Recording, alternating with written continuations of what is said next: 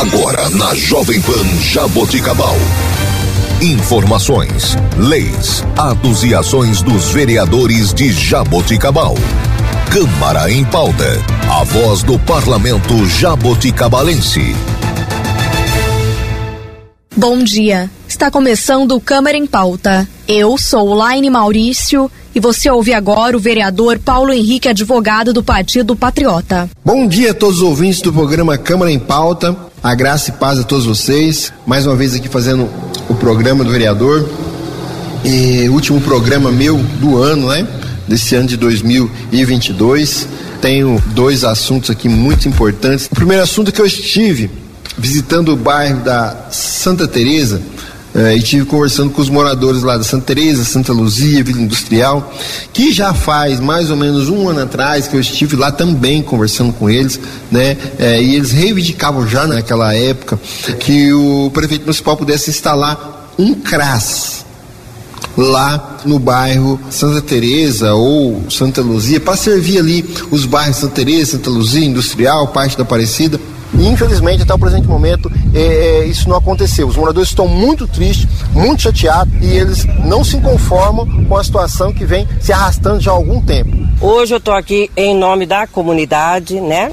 E dizer para vocês que nós estamos com um problema de assistência social aqui no bairro. Então nós estamos reivindicando um CRAS aqui na comunidade.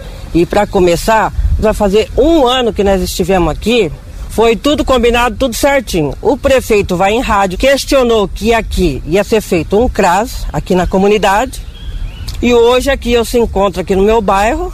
E não era isso que o prefeito foi na rádio e falou que ia fazer um CRAS para nós. Então isso a gente não aceita. Eu moro aqui no bairro Santa Teresa, aqui, Santa Luzia, tá? E a gente está aí ó, retificando para ver um CRAS aqui, tá? A gente fez uma reunião há um ano atrás e, e, a gente necessita muito, porque a gente sai daqui, atravessa a cidade totalmente para poder ir lá no CRAS e fica difícil, tá? A gente procura o CEAP, o CEAP fala que a gente tem que procurar o CRAS. E como a gente tem uma obra aqui que faz anos parado, e a gente conversou sobre isso, mas o prefeito foi, foi na rádio, falou que ia fazer o CRAS, a gente ficou muito feliz, mas agora a gente teve uma grande decepção, que já não vai ser mais o que ele falou. E é um caso de emergência. A gente precisa muito, muito disso. E eu espero que, que ele reverta essa situação que ele passou para nós. E agora eu não sei o que vai acontecer, porque vai chegar o ano que vem, a gente vai ter que atravessar a cidade, tirando os ônibus, que não tem condições nem de pegar os ônibus, para ir lá, certo?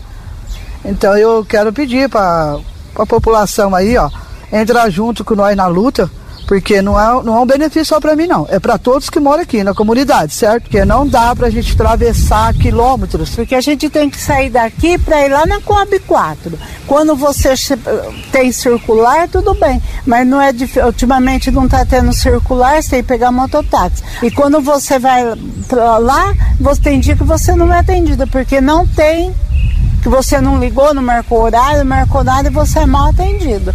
Agora o prefeito veio aqui, falou que ia fazer o CRAS aqui para nós, prometeu e não cumpriu. Você pode acompanhar aí é, o depoimento de alguns moradores é, que estão indignados, porque já faz algum tempo né, que eles estão vivendo essa situação, é, e eu vou levar para o prefeito essa reivindicação novamente, vou reiterar esse pedido para que ele possa né, dar uma resposta à população. Inclusive, eles estão né, dispostos a conversar com o prefeito aqui no bairro. Se o prefeito quiser falar com eles, a gente marca uma reunião e o prefeito vem aqui explicar para eles por que, que até o momento não conseguiu trazer um CRAS para os bairros, ou quando é que ele vai trazer e se vai trazer. O pessoal está disposto a falar com eles. Se ele quiser marcar com o pessoal, a gente marca e ele vem aqui conversar com o pessoal explicar para o pessoal. E vamos acompanhar isso porque a população não aguenta mais. É muito sofrimento. O pessoal desses bairros para ir até o outro lado da cidade, num CRAS, sendo que nós poderíamos ter um CRAS aqui dentro desses três bairros. Outro assunto que eu tenho que tratar com vocês aqui é que é, eu e mais cinco vereadores, nós decidimos abrir esta SEI porque nós fizemos um requerimento de informação ao prefeito municipal, né, questionando, perguntando para ele quem eram as pessoas que estavam sendo contratadas por o consórcio Culturando e também é, onde elas estavam sendo lotadas, que locais elas estavam trabalhando. É, o prefeito simplesmente respondeu que não era de responsabilidade da prefeitura saber qual eram essas pessoas que estavam sendo contratadas e também qual o local que elas estavam desenvolvendo o trabalho. O que sou estranho para nós, porque os contratos, a maioria deles são específicos para contratação de pessoas. E o prefeito não sabe aonde essas pessoas estão trabalhando, nem quem são essas pessoas. E logo em seguida veio uma denúncia que essas pessoas que estavam sendo contratadas poderiam estar trabalhando em outros locais e não desenvolvendo os projetos os quais a prefeitura contratou com o consórcio culturando, ou que até mesmo essas pessoas não estavam sendo contratadas. E foi por esse motivo que nós decidimos abrir esta CEI.